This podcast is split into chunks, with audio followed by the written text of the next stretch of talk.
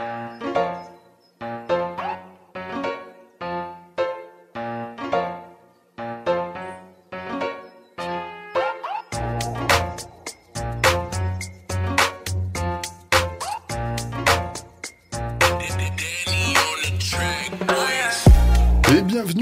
bienvenue à tous. Euh, l'émission que vous attendiez, j'en suis sûr, depuis le mois dernier, la revoici, la revoilà. Il s'agit bien sûr des culottés du genre humain. Une émission, eh bien, dédiée à tout le monde, oui, du moment que vous avez petit peu de cerveau et un semblant de corps humain.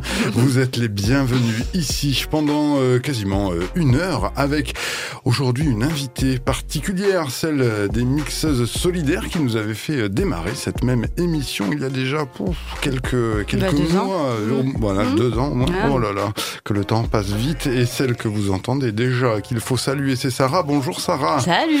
Tout va bien pour toi? Ouais, ça va dans l'ensemble, à part quelques soucis de dos, sinon ça va. Bon, très bien. Bon, je suis sûr que tu nous diras dans quelques minutes quand même qu'il y a des choses qui ne vont pas trop dans la vie de, tous les jours et on n'est pas euh, toute seule. Et j'ai envie de dire, nous sommes aussi avec Thémis. Bonjour Thémis. Salut, salut. Tout va bien toi aussi? Ouais, ouais. sur des chapeaux de roue. 2021, l'année qui vous veut du bien, c'est ce qu'on verra ensemble durant cette heure. Donc, du coup, avec euh, eh bien un démarrage avant de donc accueillir les mixeuses solidaires, hein, cette personne d'Emeraldia qui nous parlera de cette belle association. Thémis, on a le droit de dire de quoi tu vas nous parler? Hmm. oh. Un hashtag, un hashtag, on le dira sous cette forme-là, un hashtag dans quelques minutes, mais pour l'instant, on laisse le micro libre à Sarah. Sarah, c'est à toi. Qui a mis ceci? Un micro. Un, deux, un, deux. En plus, ça marche pas. Je préviens, euh, tout ce qui va suivre est très euh, hétérocentré.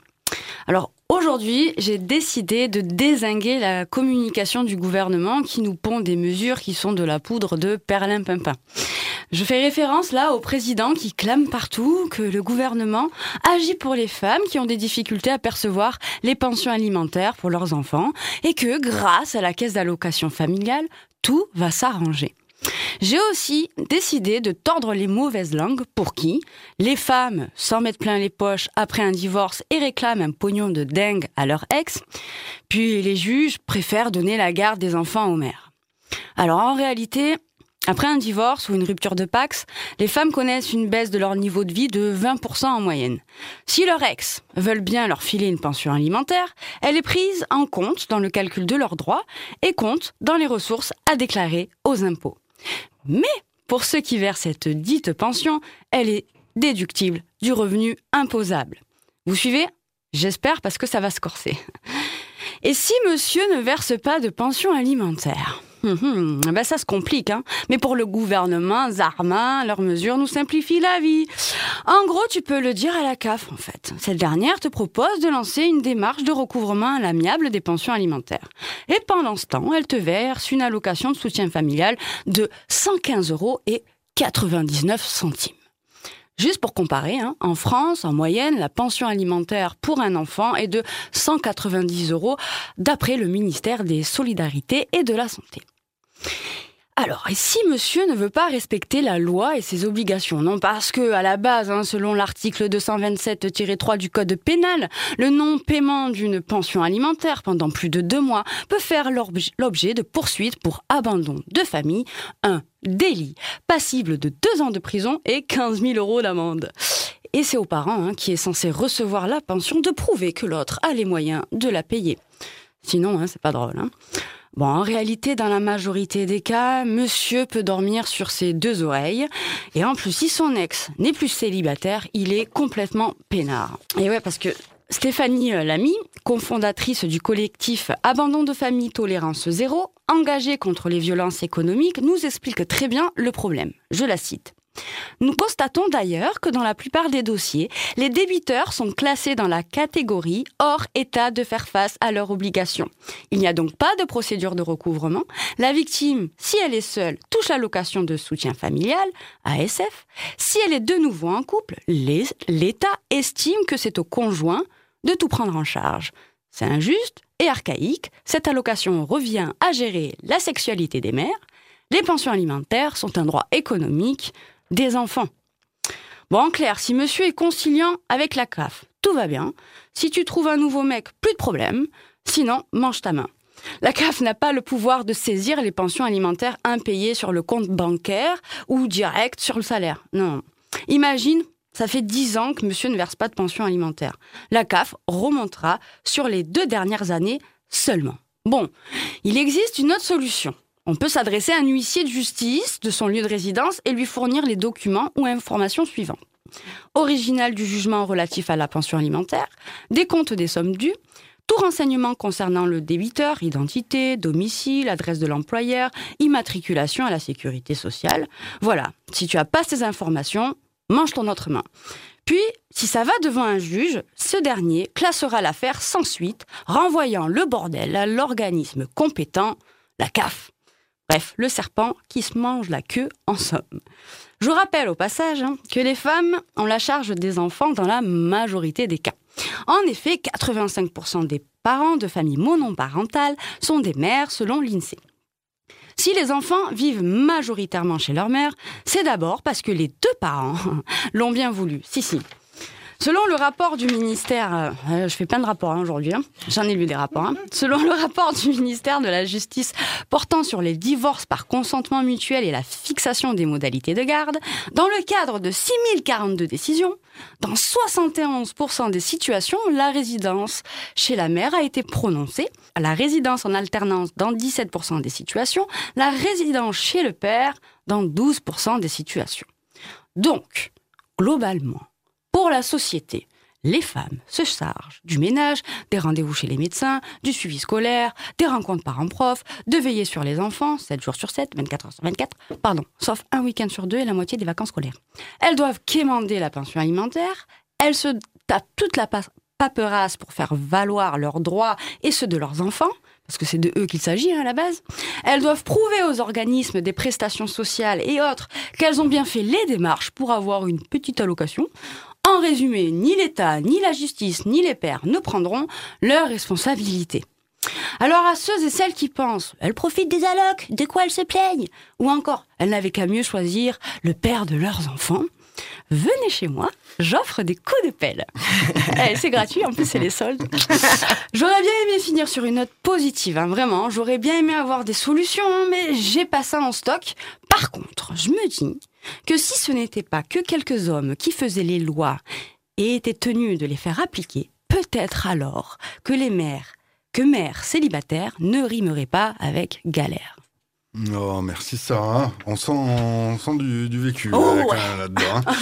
Il y, a, il y il y a eu des attentes devant le guichet de la CAF avant cette, cette Et des mails, et des remails, et des mails, mails. Ouais. Ben voilà. Non, je pensais que c'était important de, de dire cela et puis de rajouter que euh, bon là, hein, c'est encore euh, dans le cadre euh, d'une famille euh, entre guillemets, euh, je mets des guillemets vraiment, hein, de la norme de notre belle société patriarcale. Je pense que quand tu réponds pas à cette norme, ça doit être encore beaucoup plus compliqué.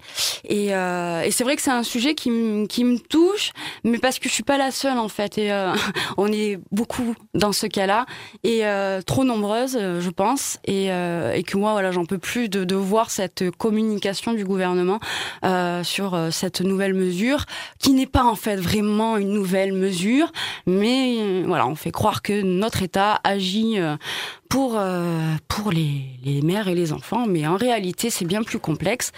Et, et voilà. C'est pas une avancée en fait. Oui. Oui, ça stagne plutôt pas mal quand même. Avec des chiffres du coup à retrouver du côté euh, même du ministère des Solidarités et de la Santé, figurez-vous. Euh, une étude publiée par la direction de la recherche des études et de l'évaluation et des statistiques. Oh là là. Voilà, c'est c'est sourcé, c'est basé, c'est euh, c'est à retrouver. Et euh, du coup, ouais, on voit que, ben, messieurs, vous faites pas bien votre, euh, votre travail, j'allais dire non, vos, euh, comment dire, Ben, vos votre- obligations. Ouais, voilà. c'est les devoirs. Vos devoirs, puis, plus que... lisait plus le livret travail. de famille, c'est écrit. Allez, moi, des nouvelles, j'en ai des bonnes, si vous voulez. On peut rappeler déjà quand même que l'Argentine, il y a quoi, trois semaines Oui.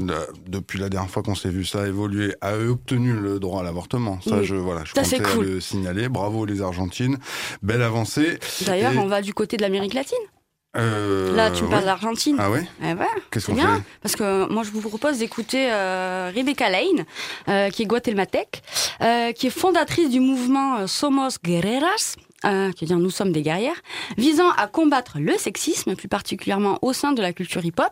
Clin d'œil à Maëvol, qui en ce moment est en train de faire des interventions dans le cadre euh, du projet Le rap c'est pas pour les meufs, en partenariat avec The Storm, où là aussi on œuvre euh, pour lutter contre le sexisme.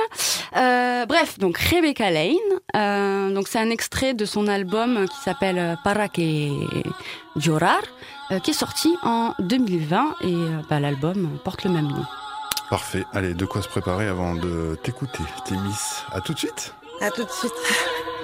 Lloro porque esta ciudad me engulle con sus grises houses, porque la lluvia desborda el río sus cauces. Lloro porque era feliz, pero no lo sabía, y ahora hay tantas familias cenando con sillas vacías.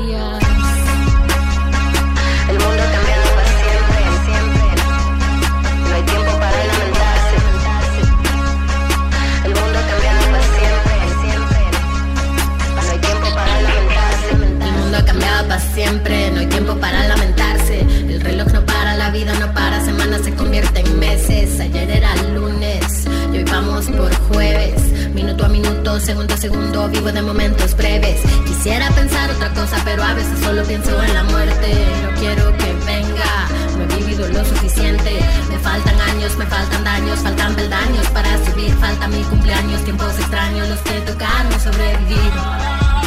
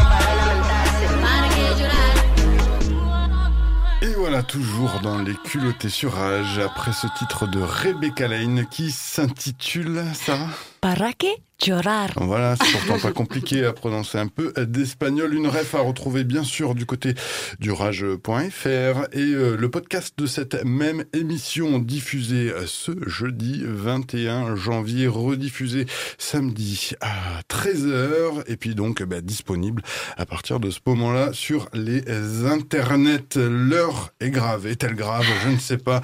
Mais en tout cas, pour euh, eh bien savoir ce qui se passe du côté de la tête de Thémis, eh ben on fait appel à Thémis. Thémis, un petit euh, micro libre pour toi. Dans mon monde à moi, il y a que des poneys. Ils mangent des arcs-en-ciel et ils font des caca papillons. Bon, avant de rentrer dans le vif du sujet, je voudrais prévenir que cette chronique n'est pas adaptée à tout public. À l'heure où l'on jette les sapins à la poubelle, je voudrais aborder un sujet épineux qui ne convient pas aux plus jeunes. Aussi demanderai-je à nos très chers auditeurs de bien vouloir éloigner les enfants de nos ondes, de nos ondes durant les prochaines minutes. Bon, pour cette première de 2021, j'ai encore choisi de me lancer dans un sujet hyper léger. À l'heure où le magazine d'information 20 minutes se demande si nous allons faire face à une pénurie de carambars, je voudrais donc commencer avec une petite devinette. Est-ce que vous connaissez le point commun entre Daniel Cohn-Bendit, Alain Delon et Hunter Biden, le fils de Joe Biden? Ce sont des hommes. hein. Oui. eh bien, c'est qu'ils ont tous été accusés de pédophilie sans jamais avoir porté plainte pour diffamation. Bon, je ne vous apprendrai rien sur le, le député européen des Verts, Daniel Cohn-Bendit, dit Charlie, Dany le Rouge, Charlie, la chocolaterie, et sur les propos désormais de notoriété publique qu'il avait tenus lors d'une émission en disant, je cite, Quand une petite fille de 5 ans commence à vous déshabiller, c'est fantastique. En outre, il était un des 69 éminents signataires de la pétition de Matzneff, parue dans Le Monde le 26 janvier 1977. Il s'agissait donc d'une tribune ayant pour vocation de défendre trois hommes incarcérés depuis trois ans pour avoir abusé sexuellement de mineurs de moins de 15 ans. Alors, comme signataires, on avait quand même Simone de Beauvoir, Jean-Paul Sartre, Jacques Lang, Louis Aragon et Bernard Kouchner. Ah Le père de Camille Kouchner, qui a publié un livre le 7 janvier de cette année révélant les viols subis par son frère jumeau et perpétrés, perpétrés par leur beau-père Duhamel. Alors aujourd'hui, la majorité des 68 arts attardés encore en vie qui ont signé cette pétition et à qui on pose la question du pourquoi du comment se flagellent et répondent que c'est Jacques Lang qui leur a demandé. Quant à ce dernier, il répond que c'était une belle connerie, voulant clore le débat instantanément, ce que je ne peux que comprendre, car rien ne semble justifier de tels propos. Et pourtant. Passons donc à Alain Delon, accusé par Gérard Fauré de fournir des enfants à tous les grands de ce monde, entre autres lors d'une conférence présentant son livre Confession du prince de la drogue. Ici, il ne s'agit pas juste d'actes isolés, ce qui serait déjà insoutenable. Ce que, Gérard Fauré pardon, dénonce, c'est du proxénétisme pédocriminel, au calme. Et rien ne se passe derrière. Alain Delon est toujours en liberté, tranquille, alors que selon l'auteur, ce trafic avait atteint un degré tel que le roi du Maroc, Hassan II, fut obligé de demander à M. Delon de vendre sa maison dans la semaine. Ce qu'il fit en la vendant à BHL, qui est au passage un défendeur de Masnef, souvenez-vous la pétition, un ami de, Polanski et de Cyril Le Guen, accusé de pédophilie. Bon, alors je comprends toutes les réactions qui font non, je veux pas entendre, c'est pas intéressant ton sujet, c'est dégueulasse même. Ouais, c'est vrai. C'est immonde, c'est dégueulasse, c'est inhumain. Mais faire comme si ça n'existait pas, c'est un peu comme se rendre complice d'un crime. Si j'entends hurler Au secours Au secours et que je n'interviens pas légalement, ça, s'appelle de la non-assistance à personne en danger. Et là, les personnes en danger, ce sont des enfants. Selon le livre 1 sur 5 écrit à trois mains notamment par Carl Zéro, un enfant sur 5 serait victime d'abus sexuels. Un enfant sur 5. Ça représente 5 enfants dans une classe de 25. Ce qui signifie que les déviances pédophiles ne sont pas isolées, au contraire. Et donc la banalisation de propos pédophiles me révolte d'autant plus. On le voit bien dans l'affaire Duhamel actuellement. Il y a au sein de cette famille ce que les psychologues ont nommé une aura pédophile, c'est-à-dire que les adultes avaient un comportement sexualisé envers les enfants. En d'autres termes, les enfants n'étaient pas préservés par l'innocence de leur âge, du désir manifeste et manifesté par les adultes. Et c'est d'autant plus grave que dans l'actualité, on ne parle pas de pédophilie, on parle d'inceste. Or, la différence entre les deux termes, c'est que l'inceste, accolé au mot, pédophilie, a le rôle grammatical d'adjectifs qualificatifs et vient aggraver le propos. Mais utilisé seul. Il ne fait plus partie du groupe nominal, il est à lui seul le groupe nominal, et donc suggère un consentement, ce qui n'est pas le cas dans une situation de viol. D'autant que la question du consentement ne doit pas se poser chez l'enfant. L'enfance est une période de développement au sein de laquelle l'enfant est épargné de la question sexuelle et du désir de l'adulte ou du désir tout court de l'enfant. Enfin, ça n'est que mon avis et celui de beaucoup de psychologues de l'enfance. Ce qui n'empêche pas les préconisations controversées de l'OMS concernant, je cite, l'éducation sexuelle. On peut y lire par exemple que l'enfant de 0 à 4 ans doit être informé sur, j'ouvre les, gui- les guillemets, la satisfaction liée au toucher de son propre corps. Je ferme les, gui- les guillemets. Et au-delà de l'expression, entre guillemets, de ses désirs, il est préconisé de développer, j'ouvre toujours les guillemets, une curiosité pour le corps des autres. Je ferme les guillemets. Au-delà de 4 ans, l'enfant sera prêt, entre guillemets, au jeu sexuel. Bref, je m'arrête là sur les préconisations de l'OMS concernant la sexualité infantile. Ce qui me gêne ici, ce n'est pas le fait que l'enfant ait une curiosité sexuée concernant son corps et le corps des autres, car ceci est lié au développement psycho-affectif de l'enfant. Ce qui m'ennuie justement, c'est que la curiosité soit induite par l'institution éducative et donc par l'adulte représentant la dite institution. Ce qui pour moi n'est absolument pas son rôle. Son rôle est d'accompagner l'enfant avec bienveillance dans son développement et dans ses apprentissages, pas d'induire un apprentissage, ni d'induire une curiosité sur la question sexuelle. Lorsque cela est fait, il y a pour moi un dérapage de l'intention. Sous couvert de bienveillance et de bon développement de l'enfant, si la curiosité est induite par la- l'adulte, il y a un renversement et donc une perversion du rapport au corps qui n'est plus lié à une curiosité naturelle et personnelle, mais à une sollicitation extérieure. Et le danger me semble bien là. Et c'est pour toutes ces raisons qu'aujourd'hui je me positionne en mon nom contre la pédophilie et toutes ses dérives. Je souhaite lever l'omer- l'omerta, la loi du silence, concernant cette maltraitance infantile inadmissible. Un enfant sur cinq déclaré victime d'abus sexuels. Cela représente 20% de la population, qui portera toute sa vie la marque des abus et des traumatismes qu'il a subis dans les prémices de sa vie. Nous devons protéger nos enfants et le seul moyen est de dire aux criminels qui perpétuent ce crime indicible Vous êtes malade. Car je n'oublie pas que, pour commettre l'indicible, il faut avoir un cœur bien sec, bien asséché, une, ab- une âme bien vide, bien vidée, un esprit, un esprit bien meurtrier, bien meurtri. Il faut avoir renoncé à la création, à l'art, à l'amour. Il faut avoir renoncé à soi-même et ne plus croire en rien. Il faut avoir bien peur, tout le temps, être, être terrifié, être terrifié soi-même, être traumatisé. Nous sommes tous victimes des traumatismes de nos vies. Nous avons tous dans notre histoire cette épreuve de foi, cette épreuve de courage, cette souffrance terrible qui ne nous quittera jamais complètement. Vous qui m'écoutez, soyez persuadés que si vous continuez à nourrir la bienveillance, l'empathie et la poésie dans votre vie, malgré vos traumatismes, cela fait de vous des personnes dignes, dont l'honneur n'a d'égal que la grandeur de votre âme. Et vous êtes les guides dont le monde a besoin pour guérir de la folie de ceux à qui on a appris à croire à une norme inversée, à un monde à l'envers, à se soumettre à leurs démons. Un vieux chef cherokee enseignait ceci à son petit-fils. Il y a un grand combat qui se passe à l'intérieur de nous. Et c'est un combat entre deux loups. L'un est le mal. Il est colère. Il est envie. Il est culpabilité, tristesse et ego. L'autre est le bon. Il est joie. Il est amour. Il est espoir. Vérité et foi. Lorsque le petit-fils demanda quel est le loup qui gagnerait, le chef lui répondit que ce serait celui qui serait nourri. Si, comme le disait Gandhi, changer le monde commence par se changer soi-même, il me semble qu'il est temps pour l'humanité d'affronter ses propres démons, de sortir du silence et d'oser se réapproprier sa dignité, son nom et son nom, c'est-à-dire d'arrêter de courber le cou face à l'oppresseur, de relever la tête et d'affirmer son identité bienveillante, en commençant juste par dire non à ce qui nous semble inadmissible, juste non aux maltraitances que l'on laisse faire, et oui à la bienveillance pour tous. Veillons au bien, c'est-à-dire opposons-nous au mal. Je conclurai donc par une citation de Spinoza qui dit La paix n'est pas l'absence de guerre, c'est une vertu, un état d'esprit, une volonté de confiance et de, justice. Mes amis, soyons l'épée de justice pour nos enfants et pour l'enfant que chacun de nous a été. Ah, c'est chaud. tu peux pas. Euh, justice Témis, c'est pas pour rien. Oui, c'est sûr.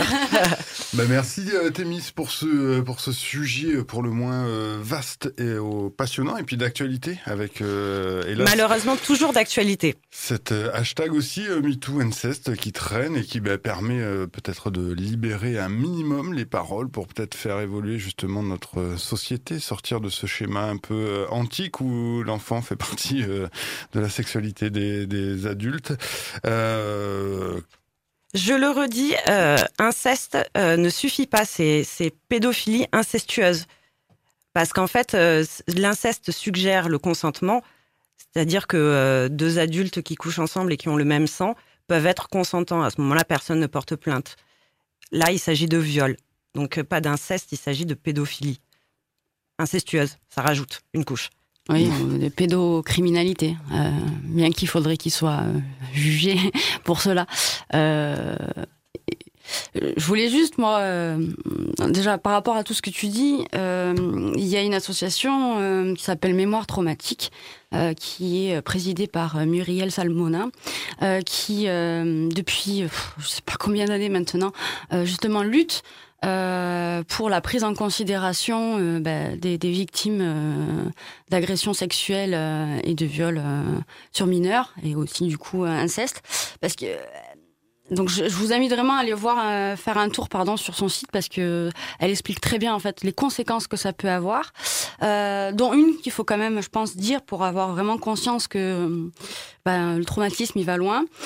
Avoir subi des violences dans l'enfance c'est le premier facteur de décès précoce et peut faire perdre jusqu'à 20 ans d'espérance de vie. Donc c'est voilà histoire de poser les choses. Et par rapport au hashtag MeToo, euh, je voudrais juste donner mon avis euh, MeToo inceste, mon avis perso là-dessus. Euh, alors après on est d'accord, on n'est pas d'accord, j'en sais rien, mais moi en fait ça commence à me saouler euh, cette injonction euh, qui dit aux victimes allez-y parlez, il faut euh, briser ce tabou, euh, machin machin. Alors que je suis la première à dire oui il faut briser les tabous, là-dessus je suis d'accord. Mais ça remet encore une fois la, responsa- la responsabilité aux victimes de parler en fait. Alors on a beau parler, hein, ça fait des années hein, qu'on on dénonce ce qui se passe, qu'on qu'on lutte aussi pour qu'il n'y ait pas de prescription, parce que les effets aussi du traumatisme, c'est des fois, ben, c'est qu'on occulte complètement ce qui nous C'est est arrivé l'amnésie, ouais. l'amnésie traumatique pour essayer de survivre en fait psychiquement Euh, et ça va revenir euh, peut-être des années plus tard 20 30 40 ans plus tard. Mais s'il y a prescription il y a prescription et l'auteur des, faits ne sera jamais jugé. Euh, déjà ça. Et en fait il y a tout un arsenal euh, déjà en fait de lois qui existent, mais encore une fois, elles sont pas appliquées. Et c'est toujours le parcours du combattant ou de la combattante pour une victime en général. Et, et c'est là où en fait c'est- bien beau de dénoncer, de dire oui moi aussi, moi aussi, moi aussi. On, voit l'ampleur du problème, mais en vrai. Je pense que nous, nous dirigeants et nos politiques ont conscience de son problème. Ils sont même au cœur de certains, euh, de certains euh, scandales. Je mets des guillemets à scandale. Et en fait, moi, j'ai juste envie à un moment donné. Tout à l'heure, je parlais de coups de pelle, mais voilà. Je, pourtant, je suis pas une violente, hein, mais à un moment donné, euh, voilà, je, me dis, enfin. Nous, petits euh, citoyens, citoyennes, oui, on va porter cette parole. Ça fait des années qu'il y en a qui luttent pour ça, mais je pense que là-haut, je sais pas qu'est-ce qu'ils font, vraiment. Mais voilà, je, Je pense qu'on n'a pas envie de savoir ce qu'ils font. Mais en Euh. fait, euh, je pense, Sarah, sans vouloir euh, tout couper, hein, Non, que ta colère, elle est légitime. Et en fait, c'est ce que j'essaye de dénoncer aussi dans cette chronique épineuse. C'est le fait que c'est un problème sociétal et culturel. C'est-à-dire qu'à partir du moment où on laisse des individus euh, de grande écoute euh, à tenir des propos pédophiles, on est complice à ce moment-là. Quand dans nos familles, on a euh, un oncle pervers qui fait des blagues sexuelles sur les enfants en disant Hey, t'as vu la petite cochonne? Alors qu'elle a 5 ans et que tout le monde rigole à table, on est complice. C'est-à-dire qu'à un moment donné, il faut se saisir de notre nom et dire stop parce que euh, il y a une responsabilité aussi. C'est-à-dire que je suis persuadée que euh, une grande majorité aussi des personnes qui reproduisent, enfin qui sont pédophiles, reproduisent des actes pédophiles et des traumatismes qu'eux-mêmes ont subis. Et ils les ont subis parce que personne n'a dit non aussi. Et donc il est important aussi de dire non, c'est pas la norme là. Là, ce que tu fais, là, ce que tu dis, c'est une déviance. Là, on n'est pas d'accord et on, te dit stop parce que euh, ce n'est pas bienveillant, c'est maltraitant. Là, tu es en train d'aller trop loin dans ton propos, dans tes actes, dans l'intimité en fait de l'autre. Tout comme le hashtag MeToo, quand euh, on, dit euh, euh, qu'un un patron qui met une claque aux fesses de sa secrétaire s'est déplacé, un adulte qui met une claque aux fesses d'un enfant pour rigoler, c'est déplacé. Je suis d'accord. Il y a le film Les Chatouilles qui en parle très bien. C'est chatouiller un enfant et caresser un enfant, c'est deux choses différentes. Quoi. Allez, je vous propose de conclure en musique pour euh, bah, revenir euh, personnellement chacun de son côté sur euh, tout ça. Un sujet, ben ouais, comme tu l'as dit, épineux, bah, parce que c'est pas facile de changer tout cet ancrage malsain dans les dans les sociétés. En tout cas, ben merci de nous ouvrir les yeux là-dessus. Je vous propose du coup de parler d'un collectif féminin musical. Oh Sisters, forcément, je l'ai choisi en référence à cette magnifique émission. Et puis pour euh, faire venir euh, Emeraldia, notre invitée, elle fait partie des mixeuses euh, solidaires et puis bah, fait plein plein plein de choses. On va voir tout ça avec elle. Après donc ce titre All Sisters, par les Oh Sisters, euh, que des filles qui viennent d'un petit peu partout de la planète, notamment euh, Missile. Je sais pas si vous connaissez cette euh, DJ plutôt branchée breakbeat. Marion, je te salue. Je suis content de sortir des mots comme ça depuis que je te connais. Bref, petite pause musicale avant de retrouver Emeraldia dans les culottés du genre humain sur Rage.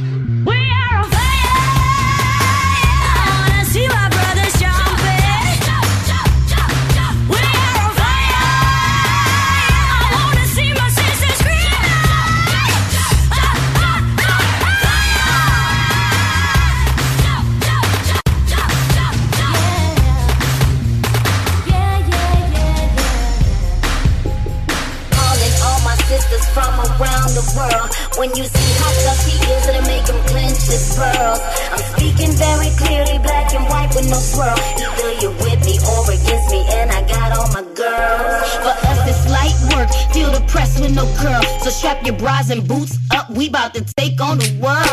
The world ain't always what it seemed to be,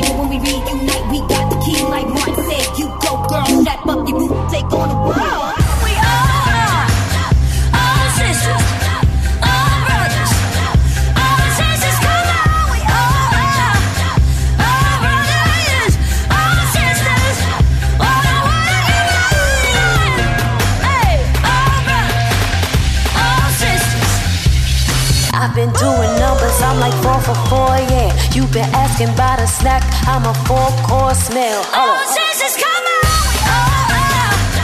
All brothers, all sisters. All the way.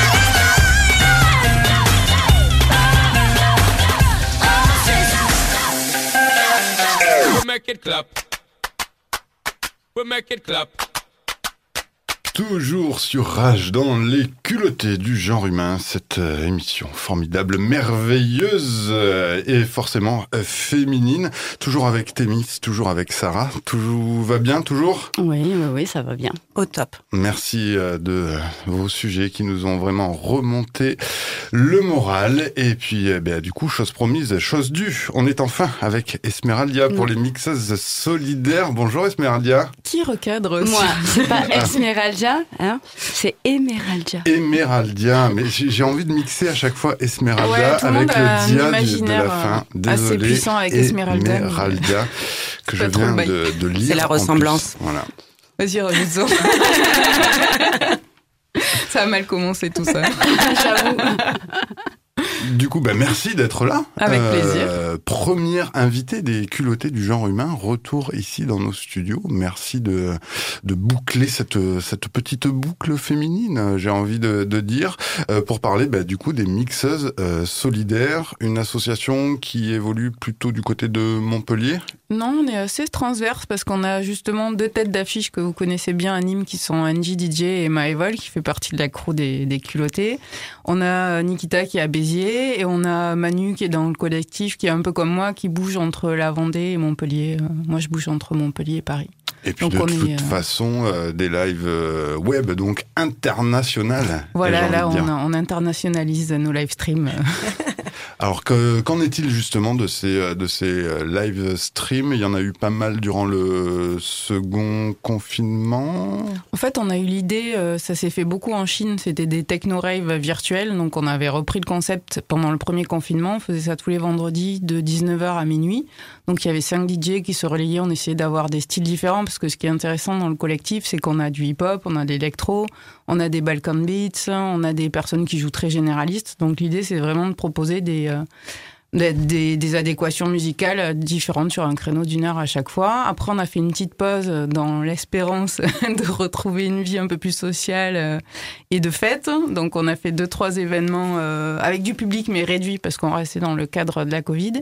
Et on a refait des live streams là en fin d'année avec le, deuxième confinement de mi-septembre jusqu'à mi-novembre. Et euh, du coup, vous, c'est parti un peu de, du, enfin les mixeurs solidaires, c'est pas que des streams. euh, Il y a aussi juste euh, vraiment pas que ça. voilà, il y a aussi un, un objet plus social en fait, euh, d'utilité. Euh, Tu peux nous en dire Ouais, un peu plus alors les mixeuses solidaires, pour faire un peu la généalogie de la création, ça a été créé par euh, Cindy il y a deux ans, qui a été re- rejoint par euh, Misery, qui est une figure euh, emblématique un peu de la musique électro et de la rave, mais pas qu'à Montpellier.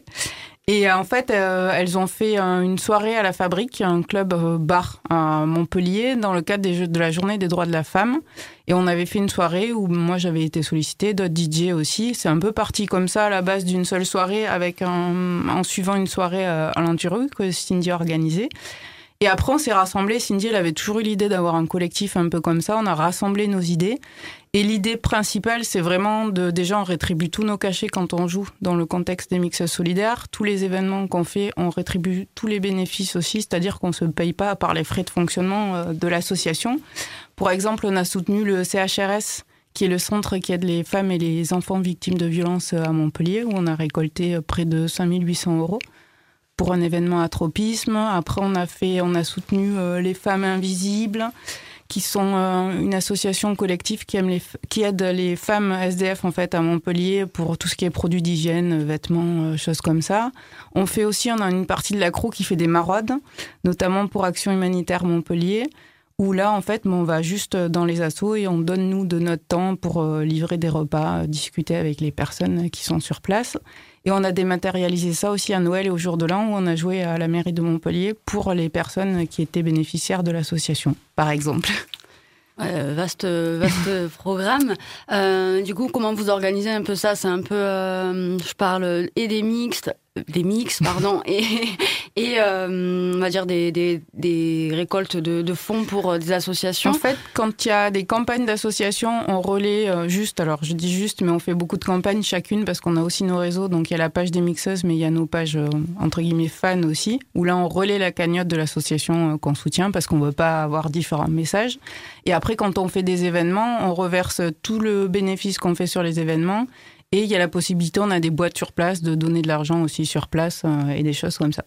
Donc en gros, euh, allier euh, musique et solidarité, ça fonctionne. Ça fonctionne très bien. Et puis nous, on avait besoin, euh, enfin, je vais parler au nom des 18 DJ qui sont dans le collectif, de euh, vraiment avoir cette dimension sociale. Et, euh, enfin, après, c'est difficile. On est certaine à être plus militante euh, terrain euh, dans le féminisme, dans les marches. Et là, euh, il y en a déjà donné de leur temps de DJ dans leur emploi du temps. c'est hyper important aussi. Donc, on a des rôles différents en fonction de nos engagements, mais on est tout engagé au final. Et quand on fait des événements, on est quasiment tout à jouer aussi sur les événements. Et euh, du coup, euh, question un peu plus peut-être euh, perso, qu'est-ce que ça vous fait Qu'est-ce que ça vous apporte euh, bah, justement d'apporter euh, du positif aux autres? Bah, nous, concrètement, c'est vraiment se sentir utile au quotidien et pas être juste dans de la com de surface, en fait, sur les réseaux, de dire qu'on soutient telle ou telle cause. C'est vraiment le, le, le mettre en action sur le terrain. Et euh, parle-nous un peu des, bah, des difficultés qu'il peut y avoir justement euh, là en cette période euh, pour les, DJ. Alors, il y a deux difficultés qu'on soutient aussi avec le collectif. Il y a le fait que l'idée de Cindy, qui était derrière ça aussi, c'était d'avoir un collectif uniquement féminin, parce qu'on a encore quand même des gros problèmes de booking sur les festivals régionaux. On en a parlé hier sur une autre radio. Euh, moi, j'ai pas de souci à, citer les noms. Le Family Picnic, les Tohubohu. Enfin, les gros festivals sont exclusivement masculins ou font venir une certaine catégorie DJ. Donc, on avait déjà ce problème. Et la Covid s'est rajoutée par-dessus. C'est-à-dire qu'à date, nous, on a des filles dans le collectif qui sont DJ à 100%. Et qui, malgré les aides de l'État, euh, survivent et sont dans une précarité assez importante parce qu'en fait, on n'a plus de dates. Les live streams qu'on fait, enfin nous, c'est solidaire dans le cadre du collectif, mais si on en fait vers vers l'extérieur, c'est pas rémunéré. Donc c'est vrai que les sources de rémunération sont inexistantes depuis un an, quasiment. Ah ouais, c'est chaud. Ouais. Et euh, du coup, euh, tu parles du, du fait que euh, dans les programmations des festivals, déjà, on- de base, c'est compliqué. Je te rassure, euh, ici à Nîmes aussi, on fait le constat. Et, et euh, certains organisateurs, on leur tape sur les doigts en leur disant il n'y a qu'une meuf dans, dans le lot, est-ce que vous trouvez ça normal? Bon, bref. Euh, mais euh, du coup, est-ce que, est que tu penses, je vais essayer d'apporter un peu de, de positif, est-ce que tu penses que dans quelques années, euh, enfin, on aura peut-être moins à se battre pour que les meufs soient représentées euh, sur, sur scène en tant que DJ, en tant que professionnels Alors, je pense qu'il n'y a pas qu'un sujet de meuf. Je vais aussi être inclusive. Il y a un sujet de personnes LGBTQIA+, euh, de, donc de queer, de personnes racisées. On peut aller plus loin, même les personnes à mobilité réduite ou handicapées. Là, c'est même plus un sujet. Elles sont inexistantes et pour le, pour ces personnes-là, mais c'est valable dans le cinéma, dans la littérature, elles n'existent pas. Donc, euh, nous, on a, de par les causes qu'on soutient aussi, on soutient ces parties de population, voilà, qui sont invisibilisées. Et euh, après, je pense que de toute façon, ça évolue quand même beaucoup. Il y a même une prise de parole sur les réseaux sociaux. On voit, euh, alors c'est pas forcément le sujet, mais c'en est un quand même. Le hashtag qui vient de sor- sortir euh, sur l'inceste.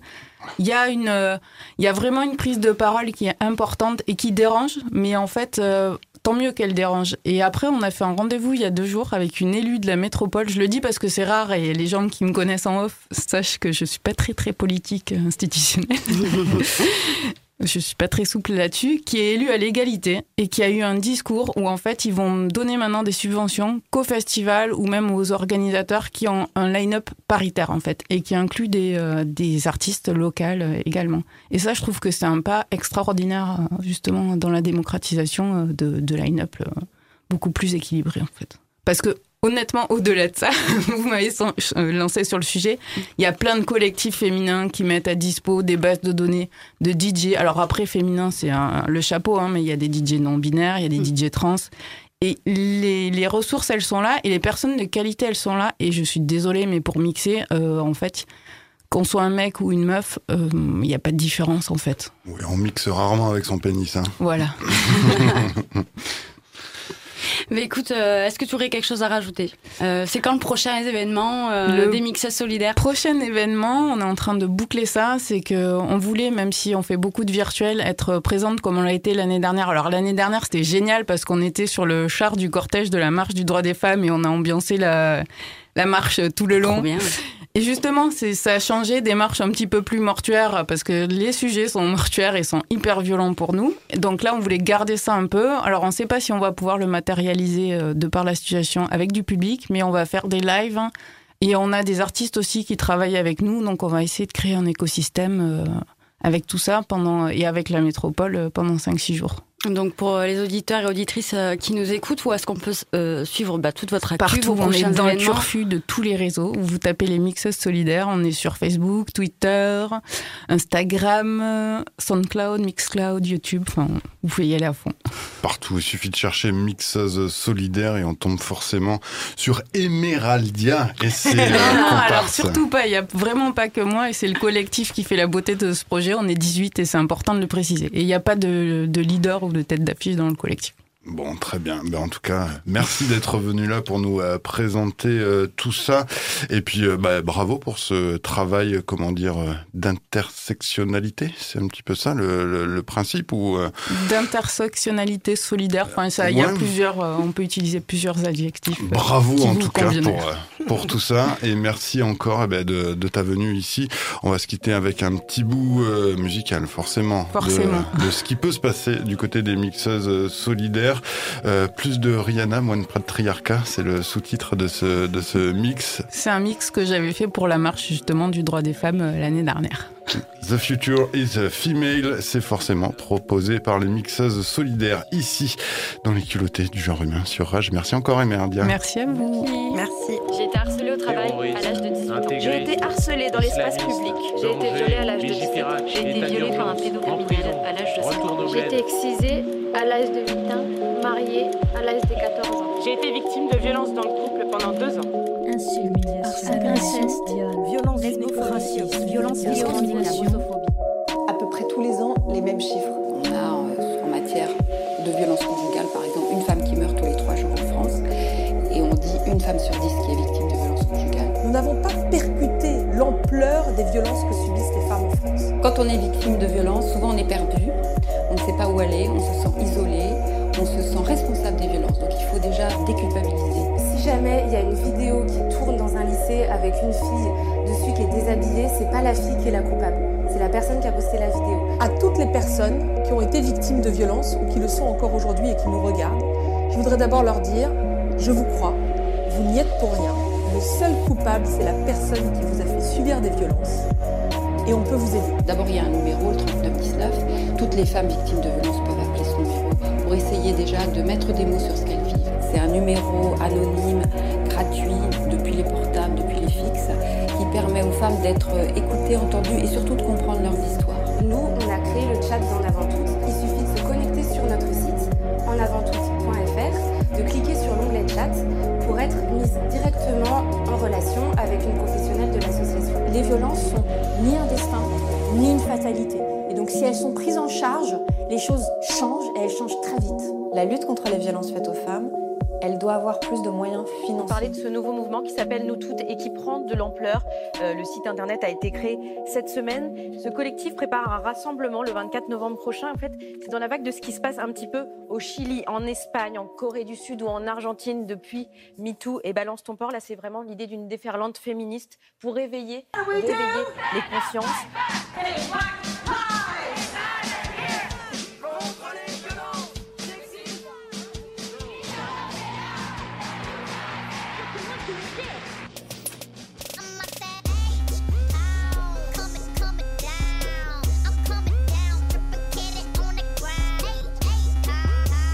Suis comme ça, euh, j'ai été éduquée comme ça et probablement je vais éduquer mes enfants comme ça, mais je pense que ça, il faut que ça change. D'éduquer un peu mieux les futures générations, les filles comme les garçons, ça peut permettre de changer les choses. Et je pense que voilà, c'est aussi ça qui, pour l'avenir, ça sera un vrai bon investissement. Quand on a voulu faire un programme simple pour éduquer les enfants aux valeurs de la République, l'égalité c'est écrit partout sur tous les frontons, euh, vous avez des mouvements ultra conservateurs qui sont descendus dans la rue pour dire c'est la théorie du genre, on ne sait même pas ce que ça veut dire la théorie du genre. Bref, c'était en gros, non, non, non, il faut continuer à avoir une éducation différenciée pour les filles et les garçons pour que les femmes restent bien dans leur petite case et les hommes dans la grande. Enfin, moi, je sais qu'on m'a appris à. S'il y a un homme qui te gueule dessus, il faut que tu baisses les yeux, tu fermes ta gueule et t'attends qu'il ait fini. Alors qu'on n'a jamais appris ça à mon frère, donc euh, ça, ça s'apprend à la maison, pas à l'école non plus. Mon mix inclusif où on va proposer des choses. Ici, les femmes vont pouvoir s'exprimer sur ce qu'elles ont vécu, sur ce qu'on leur a fait vivre. Et, euh, et c'est ça qu'il faut faire. Faut que la parole se libère et qu'on puisse, puisse pas dire je savais pas. We teach girls to shrink themselves, to make themselves smaller. We say to girls, you can have ambition, but not too much. You should aim to be successful, but not too successful, otherwise, you will threaten the man. Because I am female, I am expected to aspire to marriage. I'm expected to make my life choices, always keeping in mind that marriage is the most important. A marriage can be a source of joy and love and mutual support. But why do we teach girls to aspire to marriage and we don't teach boys the same? We raise girls to see each other as competitors, not for jobs or for accomplishments, which I think can be a good thing, but for the attention of men. We teach girls that they cannot be sexual beings in the way that boys are. Feminist, a person who believes in the social, political, and economic equality of the sexes. You wake up, post up, round round in it, flossing on it. This diamond, my diamond, this rock, my rock. I woke up like this, I woke up like this. We flawless,